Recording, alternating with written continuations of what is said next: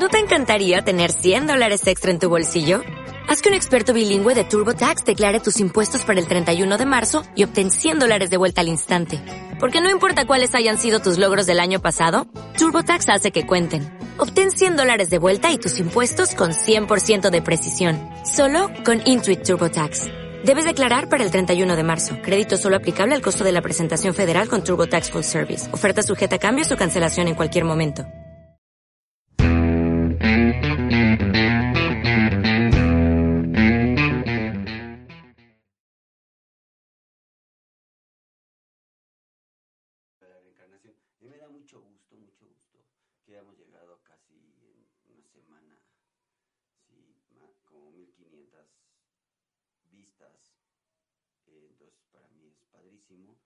Tenemos también otro podcast que se llama... ¿Cómo se llama?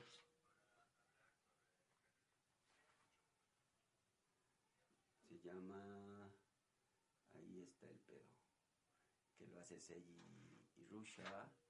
Y luego también súper importante, pues nuestros programas que tenemos de, de astrología, nuestros programas que tenemos sobre la iniciación. O sea, hoy estamos en un lugar donde queremos informarles todo el tiempo, entonces estamos súper felices, súper felices por eso. También ahorita todavía no empezaba en el programa, ya tenemos muchas preguntas, así que me voy a apurar. Vamos a hablar media hora sobre la reencarnación, ¿sí? Y vamos a, vamos a ver que ya el proceso de, de, de ir pasando, cómo va pasando cada mes, qué va sucediendo. Entonces, a lo que, como dice mi abuelita, a lo que te trunque chencha. ¿cierto? O sea, vamos a directamente y luego media hora de preguntas, de preguntas y pues yo respondo, ¿vale? Entonces, pues apúrense a, hacer sus preguntas y pues le vamos a echar ganas. Bueno, primero, primero que nada, seis meses antes de que nazcas, antes de que nosotros nazcamos, escogemos a nuestros padres. Sí, eso es súper importante. Sí, porque a veces, como yo decía la semana pasada, pensamos que, el, que, nosotros estamos aquí por casualidad no, es un proceso de evolución, esto es algo muy importante. O sea, quiero que entiendan que nosotros venimos a evolucionar. Eso es por lo que estamos aquí, pero cuando nosotros evolucionamos también Dios, Dios evoluciona. Entonces la idea, la idea es, es esa, volvernos este, en un proceso de evolución, porque cuando nosotros evolucionamos la divinidad, en su expansión también está evolucionando, y así. Entonces tú ayudas a otro a evolucionar, el otro te ayuda a evolucionar hay dos formas de, de dos formas de vivir, una por, por, por una proyección y otra por un proceso. ¿Esto qué quiere decir? Cuando uno, uno empieza el, el, proceso de reencarnación, cuando ya estamos vivos, entonces podemos estar procesando, ir hacia adelante, ser cada día mejores o proyectándonos. Y eso para nuestra evolución. O sea, de pronto yo veo algo y culpo a los demás de lo que me pasa a mí, en ese momento se llama proyección. Entonces no evoluciona, o sea, se vuelve súper difícil la, la, evolución porque no te haces responsable. En cambio, el proceso, el trabajo, por eso las escuelas de iniciación que han existido desde siempre, así, Amer Master. Amer Master es una escuela de iniciación y como estas han existido desde hace más de 5.000 años, o sea, siempre ha habido escuelas de evolución, precisamente para ayudar, ayudar a evolucionar a Dios. ¿Ok? Entonces, una vez que tú decides a tus padres, decides a tus padres, en, en ese momento lo que, va, lo que va a empezar a pasar es algo muy importante. La que entra, la que evoluciona es el alma. Esto es importantísimo. O sea, hay, hay una diferencia entre el alma y el espíritu. ¿Sí? O sea, el espíritu, él es espíritu. El espíritu es la energía que está dentro de ti. Eso, es lo que nosotros vamos a tener como energía. Y eso cuando nosotros, eh, cuando nosotros nazca, nazcamos, entonces es lo que va a entrar. Cuando nosotros lloramos, nosotros lloramos entra el espíritu, pero el alma viene en el esperma. O sea, en el, eh, donde se mete, por eso no, no todos los espermas, aunque entren, por ejemplo, uno se mete a videos y de pronto ves que se mete un esperma, pero luego se meten dos o tres. Y dices, si nada más entraron, ¿por qué, ¿por qué nada más uno, no? ¿O por qué tres? ¿O por qué tres bebés? Porque a esa madre y a ese padre los escoge nuestra alma y se mete dentro, el alma se mete dentro del esperma. Ese es súper interesante, ¿no?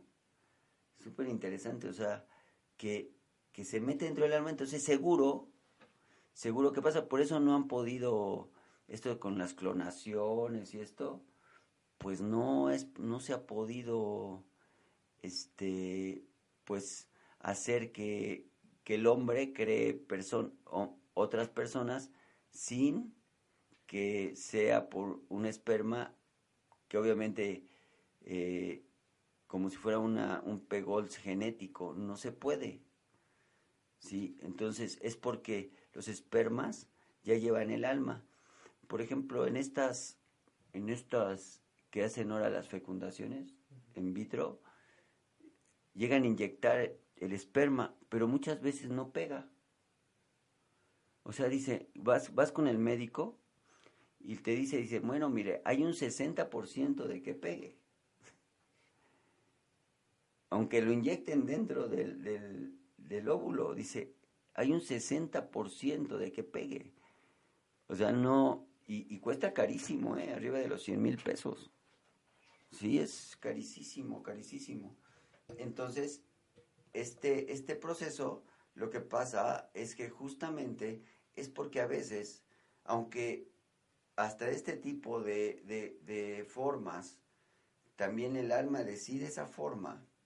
Recuerden que aquí todo lo decidimos nosotros. O sea, esto es algo súper maravilloso. O sea, a veces pensamos que todo es como un mecanismo casual, ¿no? Inclusive dentro del mundo del cuerpo espiritual. Perdón, dentro del alma hay un cuerpo que se llama el cuerpo causal. ¿Me explicó? O sea, el cuerpo causal que se encuentra dentro del alma, ahí viene todas las vidas que has tenido. ¿Y qué es lo que te toca vivir en esta? O sea, tú ya traes un medio, un programa que puedes decir, que, que lo puedes elegir hacerlo o hacerte tonto. Porque también te puedes hacer tonto. O sea, eh, lo, que, lo que tú decides venir, sabes cuál es tu programa de trabajo, tenemos una carta natal que ya había hablado, pero también decides hacerte tonto. O sea, para todas las personas que me oyen, piensen bien y vean su carta, porque en verdad, en verdad se pueden estar viniendo a ser tontos. Yo he tenido personas, ayer, ayer, fíjate, ayer vi una carta natal de una persona que en la, en la casa nueve, que es la casa de espiritualidad, tenía siete planetas, No manches. Y luego en la casa uno tenía Capricornio y ahí tenía el regente Capricornio. O sea, es un maestro. Y le pregunto, ¿dónde vives? Dice, no, pues ahí en el rancho. ¿Y, ¿Y cómo es tu vida? Dice, es que mucha gente me va a visitar y pues platica conmigo y se va. Y pues, pues ahí en el rancho. Y le digo, ¿por qué vienes a verme? Pues es que no me está yendo bien. Y, mucha gente te va a ver, sí, mucha gente me va a ver, pero a veces les digo que se vayan, que no tengo nada que hacer con ellos. Es un maestro, cabrón. Ya 55 años, mi misma edad. Y ya cuando le dije, si no puede ser, sí, mano, estás perdiendo tu vida, o sea. Y, la onda es que, que todo lo que nosotros nos neguemos, le neguemos al mundo, no lo negamos a nosotros mismos. O sea, tú te niegas al amor, entonces tú niegas el amor en ti y entonces niega el amor a ti. O sea, lo que te niegues a ti, se lo niegas a, a Dios, ¿no? Bueno, tenemos un cuerpo causal, ahí se mete todo lo que nosotros tenemos de vidas, o sea, en el alma, en el alma vienen todas nuestras vidas y todo lo que tenemos que hacer.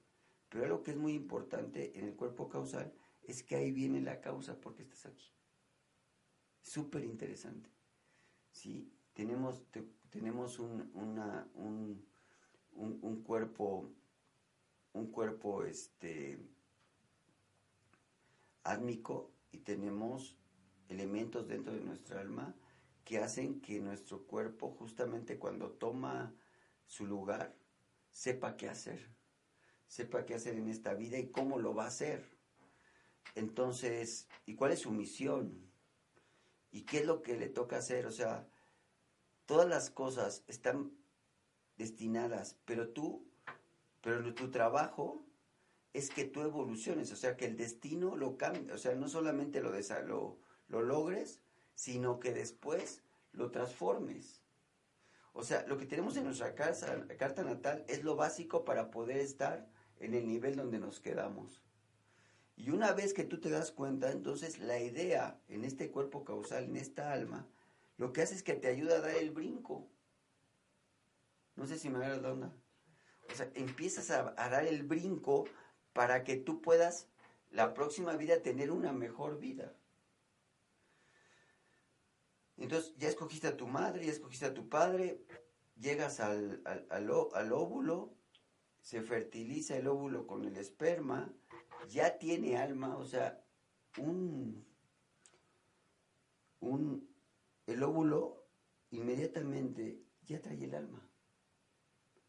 Entonces cuando nosotros hacemos un aborto, pues, pues ahí ya había un alma que se está experimentando. Sí. O sea, este rollo es que hasta los tres meses es, ya tiene todos. No, o sea, una vez que entra en la mera, la célula así, el, el esperma, al óvulo, inmediatamente ya hay un alma ahí. O sea, ya escogió un alma. Porque, porque el alma, cuando entra, ya tiene vida. Obviamente todavía no tiene una vida humana, ¿no? O sea, si nosotros vamos viendo el proceso, el proceso embrionario, vamos, vamos viendo que se va convirtiendo desde, desde convertirse en una, en una célula este, unicelular, cómo se va diferenciando, ¿no? En 4, en 8, en 12. O sea, esta célula se va multiplicando y en ese momento es una célula, no es un bebé, y, a medida que va avanzando su proceso, va empezando a aparecer una especie como de, reptil, ¿cierto? Y, bueno, ya cuando nace lleva otros procesos y quizás hablemos después, pero, pero lo, que, lo, que, lo que nosotros vamos viendo es que en este primer proceso evolutivo, pues se desarrolla una especie como de, de un ser de agua. ¿Me explico? Que al último, si nosotros vemos, pues el 75% de nosotros es agua, ¿no? O sea, somos 75% emociones, ¿no? Si vemos el árbol de la vida, todo lo que está en el centro es agua, o sea, desde Yesod hasta Da'at es agua, o sea, el 75% de nosotros es agua. Nada más que, que, cuando salimos de, cuando estamos dentro de nuestra madre, es netamente agua, o sea, somos, somos peces, ¿no? Eh, eh, y entonces, este, inclusive tenemos esta apariencia de reptiles dentro de, del, vientre, ¿no? Y nos alimentamos de nutrientes como, como los peces, los nutrientes que nuestra madre nos da a partir del líquido amniótico, eh, nos está dando constantemente este proceso. Pero en el primer mes que todavía no se forma, se forma el, el feto como tal, Sí, lo que empezamos a hacer es que empezamos a tener como la primera experiencia como una especie de piedra. O sea, el alma recuerda su experiencia de piedra. Entonces, los, todos los elementos están dentro de él, que aunque, aunque sabemos que está dentro de un líquido, sí, tiene, empieza a tener un cuerpo material, o sea, físico, contiene toda la, empieza a tener, comprender el mundo emocional, pues es pura agua, ¿no? Empieza a tener energía, pero fíjate bien, dice, porque tú me vas a decir, si me está diciendo que el espíritu entra hasta que nace, entonces ¿con qué espíritu vive? Vive con el espíritu de su mamá. Eso es súper interesante. O sea, el, el, bebé está conectado con el espíritu, o sea, esta célula que es el primer mes, este, esta célula está conectada con el espíritu de la madre. O sea, la energía de la madre. O sea, esto quiere decir que este, esta célula, esta célula que todavía no tiene toda la conciencia, pero que sí tiene un, una, un, un cuerpo, una, una mente eh, que no se da cuenta de las cosas, pero sí está recibiendo información. No sé si me explico. O sea, hay, hay un, ser, un ser inferior ahí adentro, sí, que está empezando a recibir las primeras informaciones, que todavía no tiene forma de humano, pero, pero sí empieza a recordar todas sus vidas anteriores cuando fue piedra. Y eso pasa en todo el primer mes. O sea, a lo mejor el primer mes, el segundo mes, lo que, está, lo que, lo que se aborta a lo mejor no es un bebé como nosotros lo concebimos, pero sí una alma que está en pos de convertirse en un ser humano. ¿Sí me doy a entender? O sea, lo que, por eso entre los primeros dos meses no es tan peligroso el aborto, ¿no? Porque el bebé no tiene, o sea, el, el alma todavía no genera toda la, la conciencia de, estar dentro de donde está, porque tiene una conciencia netamente eh, de una piedra, igualita que una piedra. No se da cuenta, en segundo mes no se da cuenta, porque está recibiendo información de afuera. O sea, va a volver a reencarnar, pero obviamente ahí hay una información, pero no dice, yo ya soy un ser humano, ¿no? O sea, no tiene conciencia de su humanidad. Eh, entonces, el primer mes se forma una piedra. El segundo mes, lo que empezamos a ver es que en este se forma como una especie de florecita.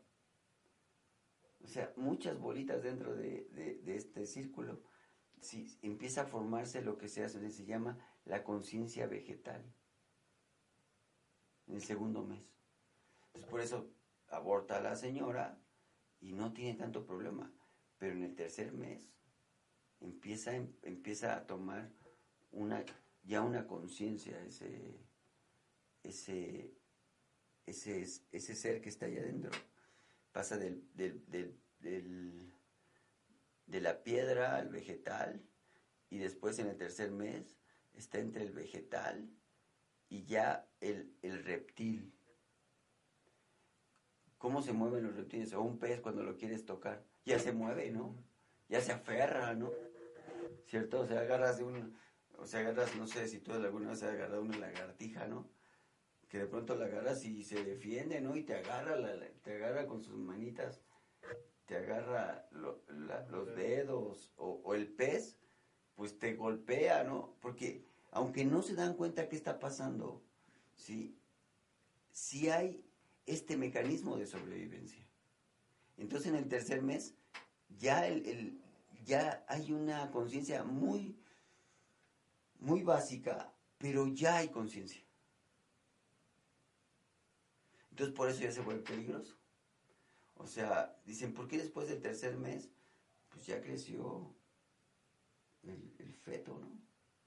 Tiene como dos, tres centímetros, dirías, pues no es tanto, ¿no?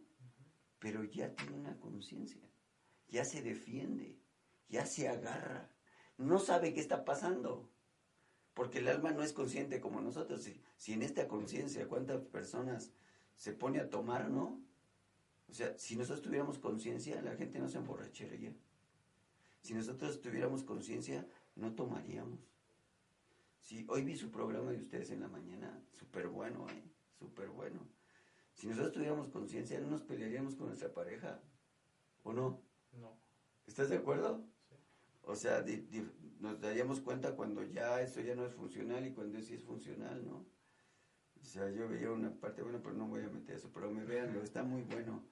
Yo me lo aventé en la mañana y está súper bueno, me encantó, los felicito a C y a, y por ese programa así fantástico, a mí me encantó, eh, la verdad.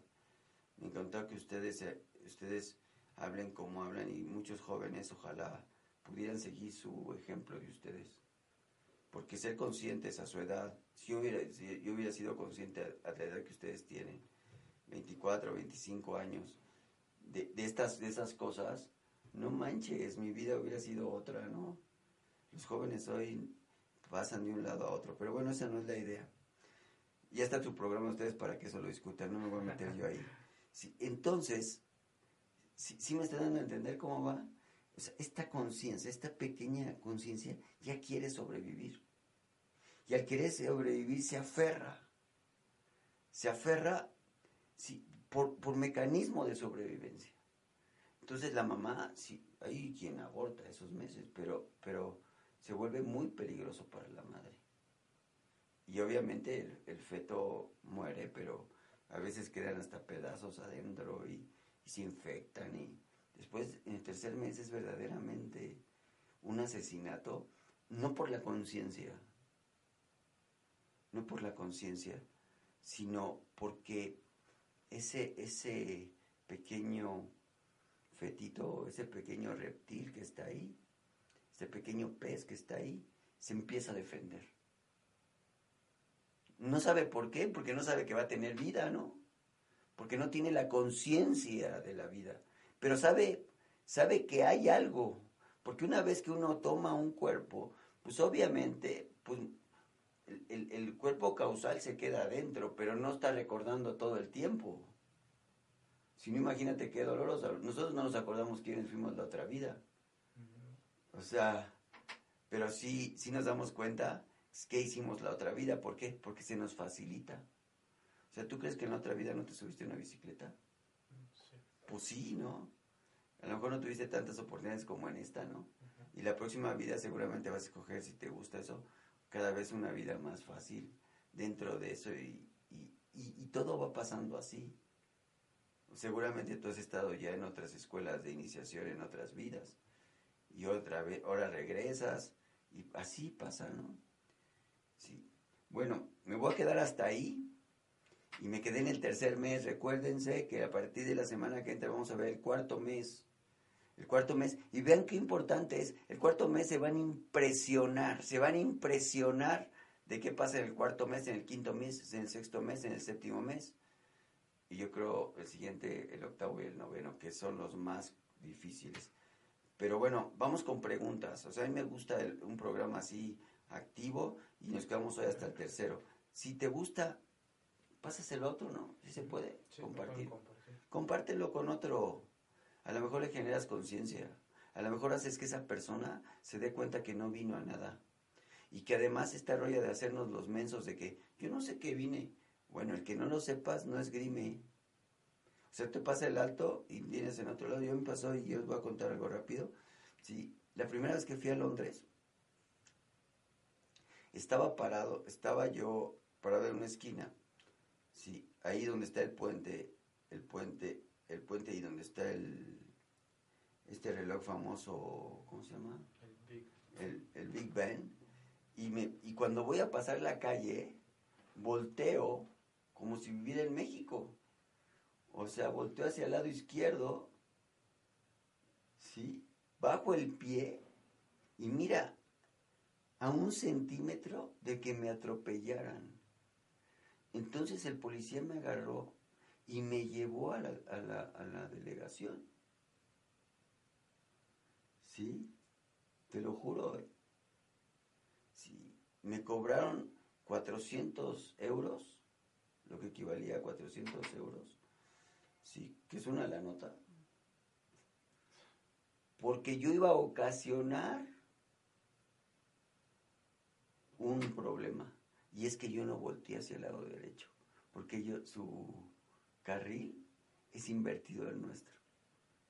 Y me explicaron en, en el lugar que me, que me hacían eso porque el que yo no supiera o yo no hiciera, no me esgrimía, o sea, no evitaba el proceso. Que mi responsabilidad era conocer las leyes de su país para que yo no pusiera en riesgo a otras personas. Qué fuerte, ¿no? Sí. sí. Uno de los mejores, uno de los mejores ciclistas en el mundo se llamó Alcántara Mexicano. Fue el primer ciclista reconocido que corrió en, en, en, las, en Europa, sí, un día en, en, una carretera de Londres, iba al revés y lo mataron de frente. O sea, esto se los digo y se los recomiendo y ustedes pasen este video a muchas personas que se quieren hacer tontas como que yo no sé qué vine. yo no sé por qué estoy aquí, yo no sé cuál es mi misión, pero tampoco investigan, cabrón. Y aunque me estén oyendo en este programa, tampoco deciden cambiar su vida, cabrón. No sé si me agarran la onda. O sea, eso sí es bien cañón, es bien cañón y bien, bien triste, ¿no? O sea, mucha gente nos ve, o sea, ya vimos 1500, ahí tengo programas de, de, de, como que no les importa, dicen. Es que yo no sé, pero eso no te esgrime. De que la próxima vida, ya vimos la, ya vimos la semana pasada, ¿y qué pasa con el que se suicida? Bueno, pues nace ciego, ¿no? Porque no veía. No veía. Y ese, ese, después de ese día que grabamos esto el lunes, tuve una persona y me dijo, ¿Sabe qué, maestro? Mi, mejor amigo se suicidó. ¿Y cómo va a reencarnar? Digo, para suicidarse fue un momento donde él se volvió ciego. ¿No? No físico, pero sí se cegó ante la vida. Y entonces la próxima vida, pues la vida le va a decir, ah, no me quisiste ver cuando yo estaba ahí. Pues en esta vida te voy a volver ciego. Y de esa misma forma, de, de esa misma vara te va a tocar cuando te preguntan, oye, ¿Y qué hiciste? No, pues es que yo nunca supe que tenía una misión. Yo nunca supe que había iniciación. Yo nunca supe que había algunos grupos que nos podían hacer mejor persona. ¿Sí? Y te va a decir, te mandé por WhatsApp la invitación, te mandé invitación para que tú pudieras estar en una mejor opción y no lo hiciste. Ahí se las dejo de tarea, de veras compartan este mensaje a todos. Primera pregunta la primera pregunta dice, es de María Ramiro Rojas. Hola, quiero saber qué relación tiene los sueños con la reencarnación. Bueno, con, con los sueños con la reencarnación no, pero hay una parte del sueño que se llama en el ensueño y tiene más que ver con, con esta vida que tienes hoy, porque el ensueño te ayuda, te ayuda a ver dónde se encuentra tu inconsciente y te empieza a mandar información para que tú seas mejor persona. En las escuelas de iniciación pues les enseño a que ustedes, les enseño en soñar y aparte les enseño a leer los sueños.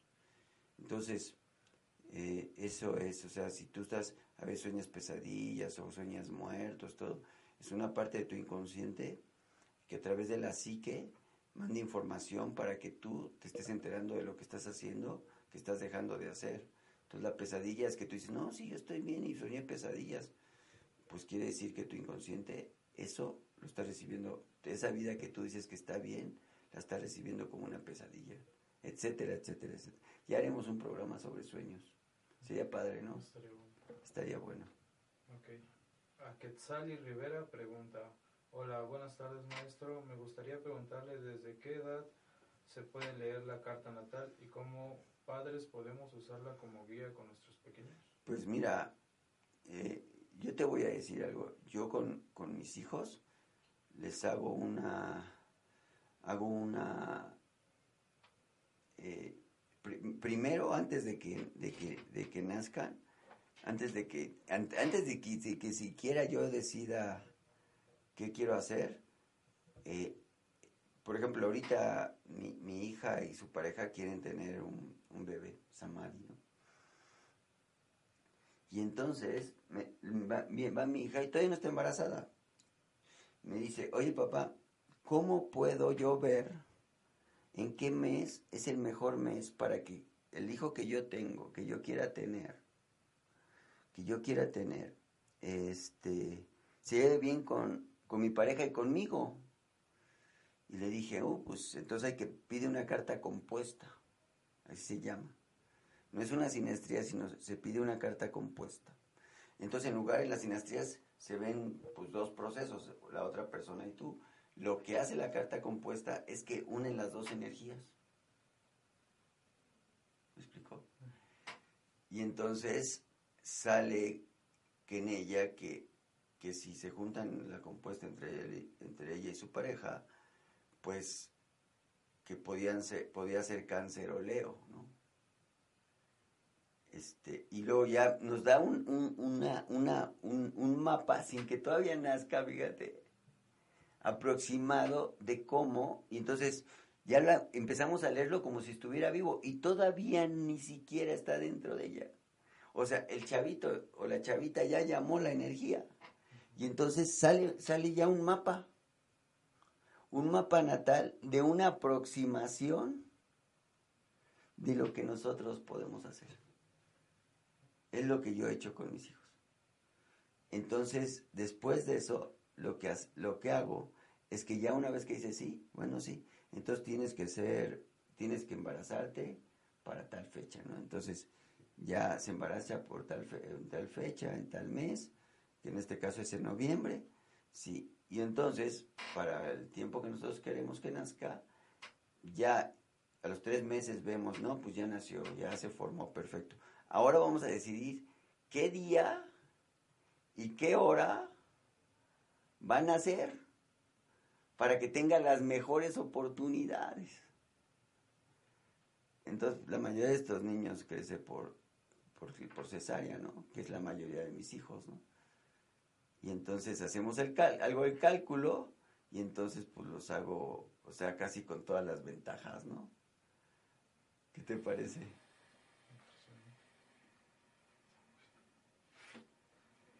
¿Cómo ves? Oye, apágale ese sonido, porque si no van a pensar que es una serpiente.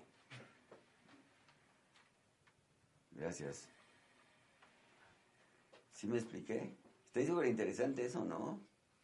Súper interesante. Entonces, si alguien quiere un día embarazarse y esto, yo les puedo ayudar a ti y a tu pareja a escoger el mejor momento. Eso es algo muy padre. O le pueden preguntar a Zaira, ella les puede ayudar.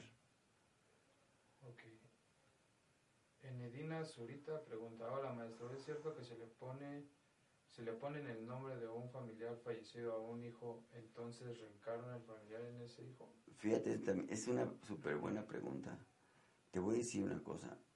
No solamente si le pones el nombre de una, un familiar que murió, sino uno que está vivo. Por ejemplo, le pones a tu hijo, eh, no sé, me llamo Ricardo y le pongo a mi hijo así Ricardo como tal, ¿no?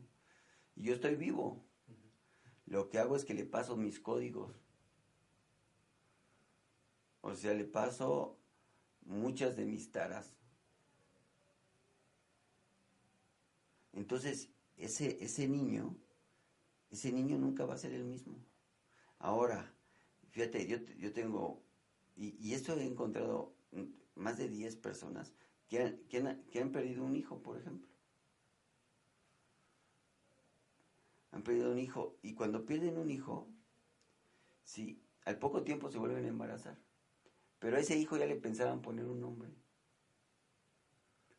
Sí, y entonces, este, el segundo, el segundo hijo normalmente se le llama hijo de reemplazo. Muchos de nosotros somos así. O sea, muchas, si ustedes preguntan en su familia, le preguntan, oye mamá, ¿abortaste un bebé antes que yo? Ya de entrada soy un hijo de reemplazo. O sea, yo estoy energéticamente, aunque no, no sea así, yo ya estoy energéticamente reemplazando al primero. Entonces imagínate la carga de energía. Y todo eso la gente no lo piensa acá. Es una pregunta extraordinaria.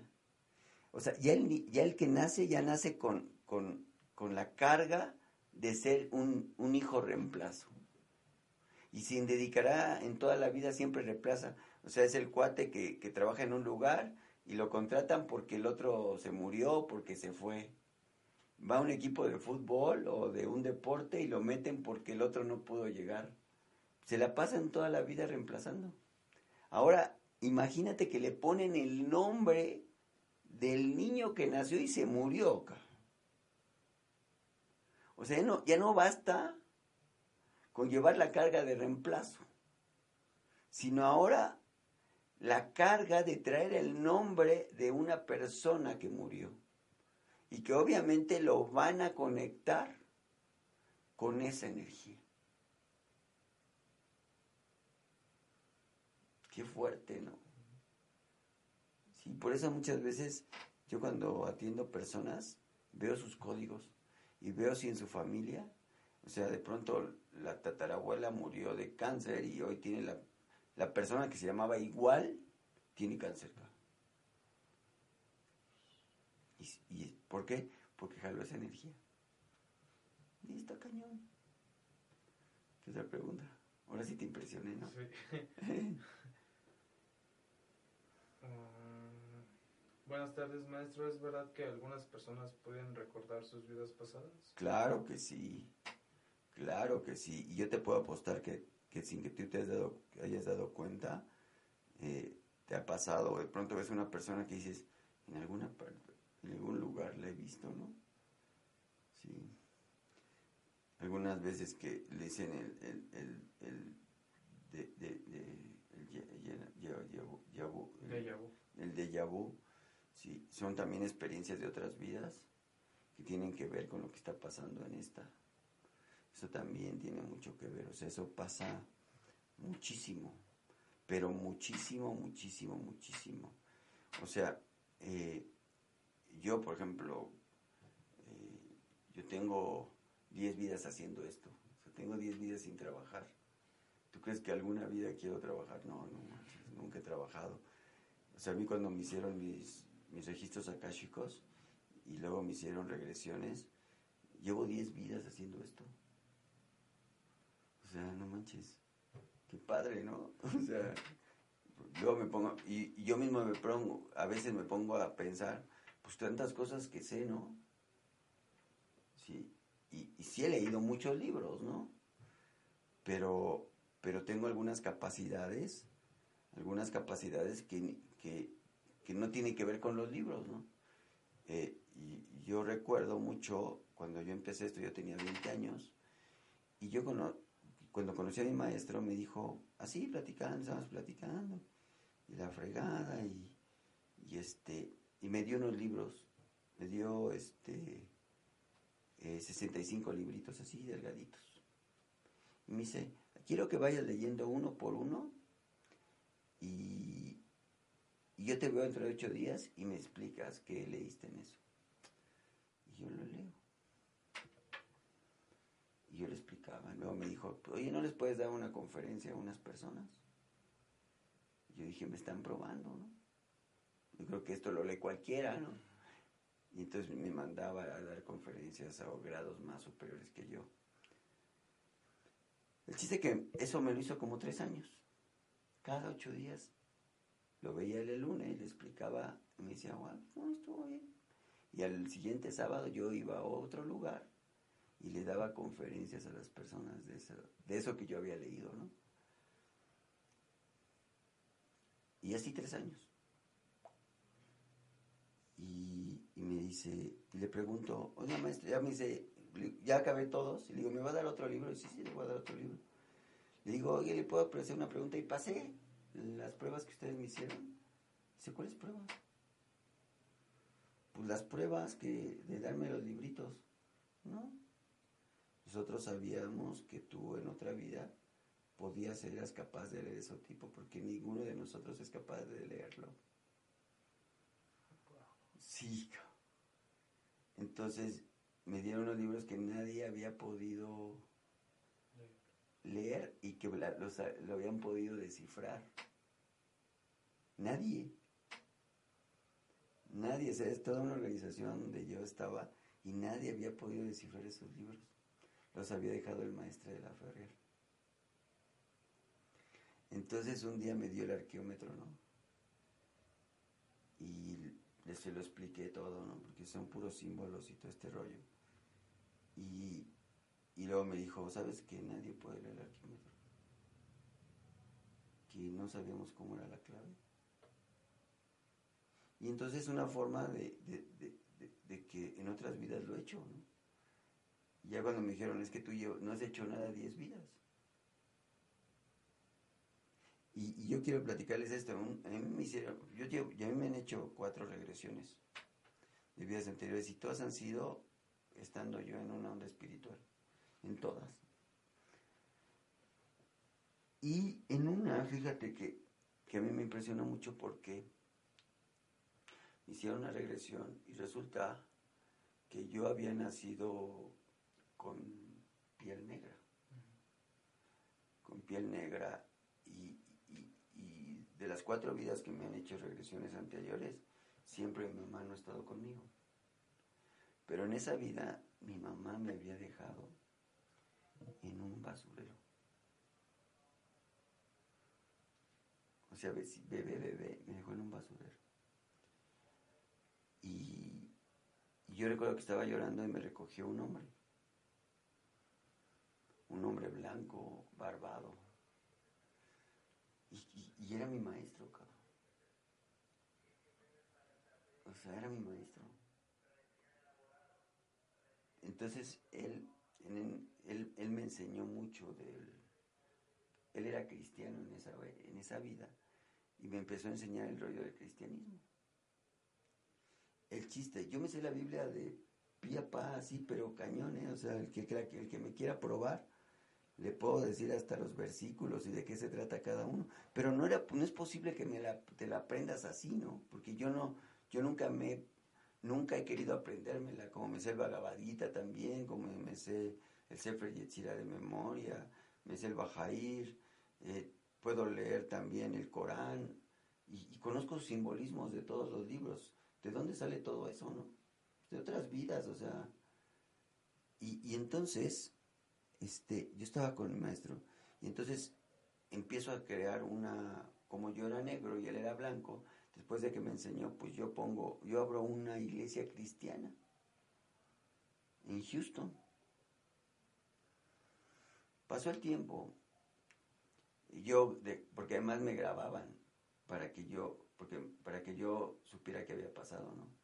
Entonces, la persona que me hace, que me hace esto, que nunca se me olvida, yo me se me olvidan mucho los nombres de las personas, pero nunca se me olvida esta terapeuta, se llamaba Coral, y, y Coral la grabó y me dice, toma el disco. Pero me hizo una pregunta, ya cuando yo oigo la grabación, dice, ¿y qué, ¿Y en dónde está la iglesia? No? Entonces digo las calles, este, el lugar donde se encuentran, y yo me veo negro. Pasan los años y empiezo a tener, empiezo a ser un poquito famoso, ¿no? Y entonces me invitan a dar unas conferencias a Austin, Texas. Entonces voy, doy unas conferencias en Austin y unas personas de ahí me dicen, oye, te invitamos a Houston.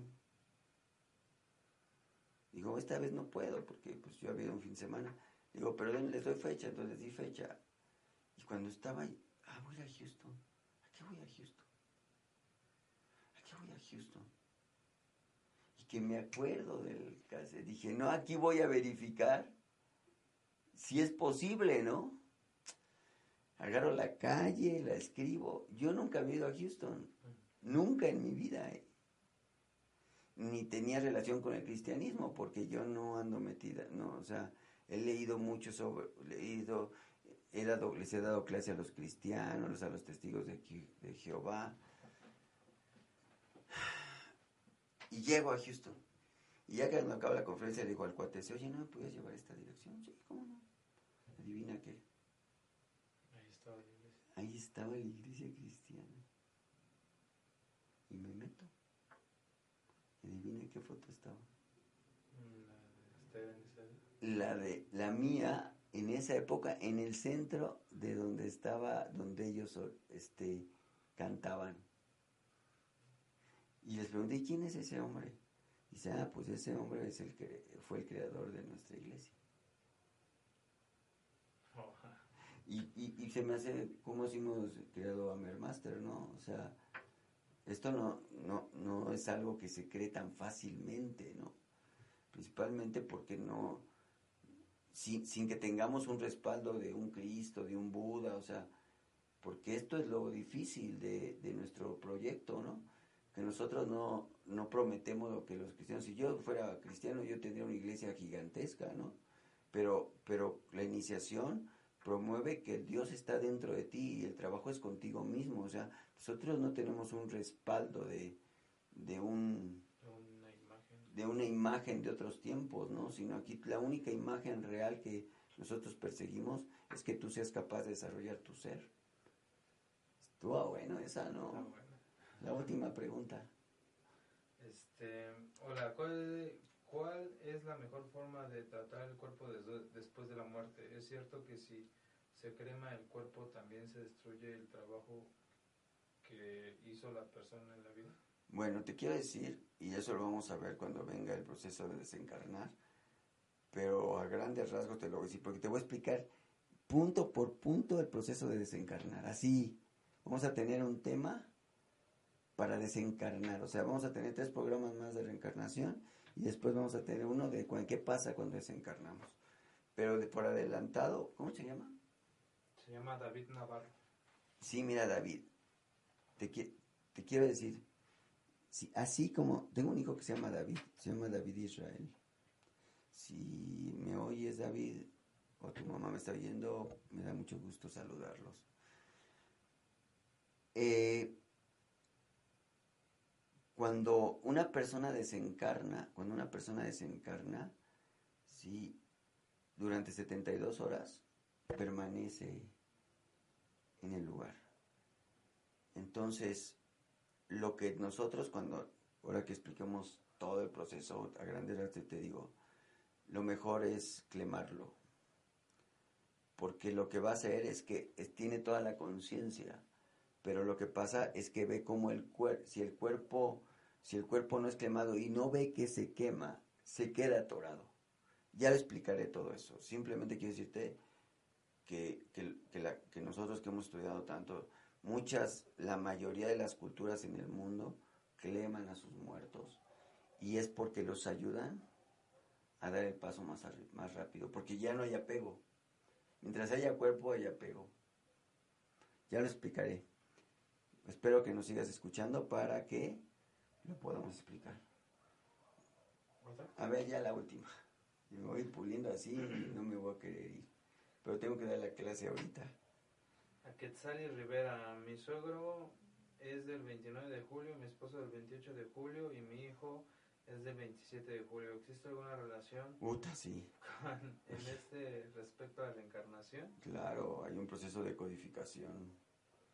O sea, hay algo que tienen que aprender y seguramente hay muchas vidas donde se han estado encontrando y este es un momento ya para liberar ese karma, ¿no? Porque son códigos donde no permiten que, los, que el otro se libere. Y entonces se agarran y se agarran y se agarran y entonces no permite el mecanismo de liberación. Entonces, pues yo creo, si está, si está vivo tu esposo, porque con el abuelito es más difícil, que empiece a descodificar por el bien de su hijo y que su hijo pues crezca en un proceso iniciático para que sea capaz de de respetar a su papá por ser su papá y no porque está ligado kármicamente, ¿no? Ese es un proceso kármico muy cañón, muy cañón. ¿Sí? Pues aquí los dejo y me dio mucho gusto, mucho gusto estar con ustedes. Este domingo, este domingo, tenemos un evento increíblemente maravilloso, 9 de la mañana. Sí, vamos a trabajar con, con nuestro cuerpo, y vamos a, trabajar con todo nuestro zodiaco en el cuerpo. O sea, no te lo puedes perder. De 9 a 10 y media de la mañana, de 9 a 11 más o menos, vamos a, tienes que traer tu tapete, venir con ropa cómoda, con ganas de aprender y ser mejor persona. El costo es solamente de 50 pesos.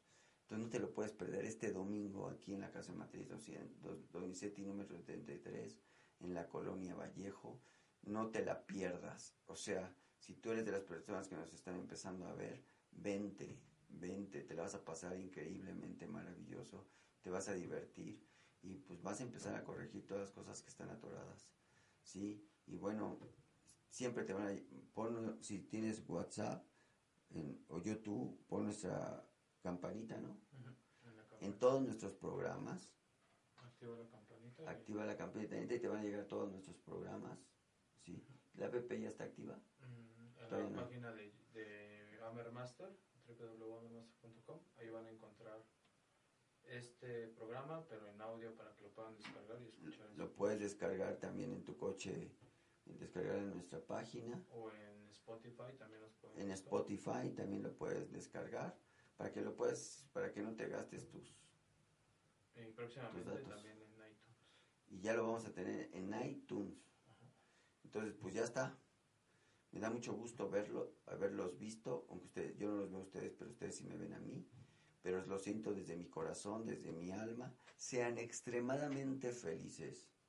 Y no se olviden de que para estamos en esta vida para evolucionar, para ser cada día mejores. Y, un, y una última parte que para mí es importante. Dios es generoso con aquellos que sueñan con lo imposible. Sueña con lo imposible y tu Dios será generoso contigo. Que Dios te bendiga y nos vemos. Bye.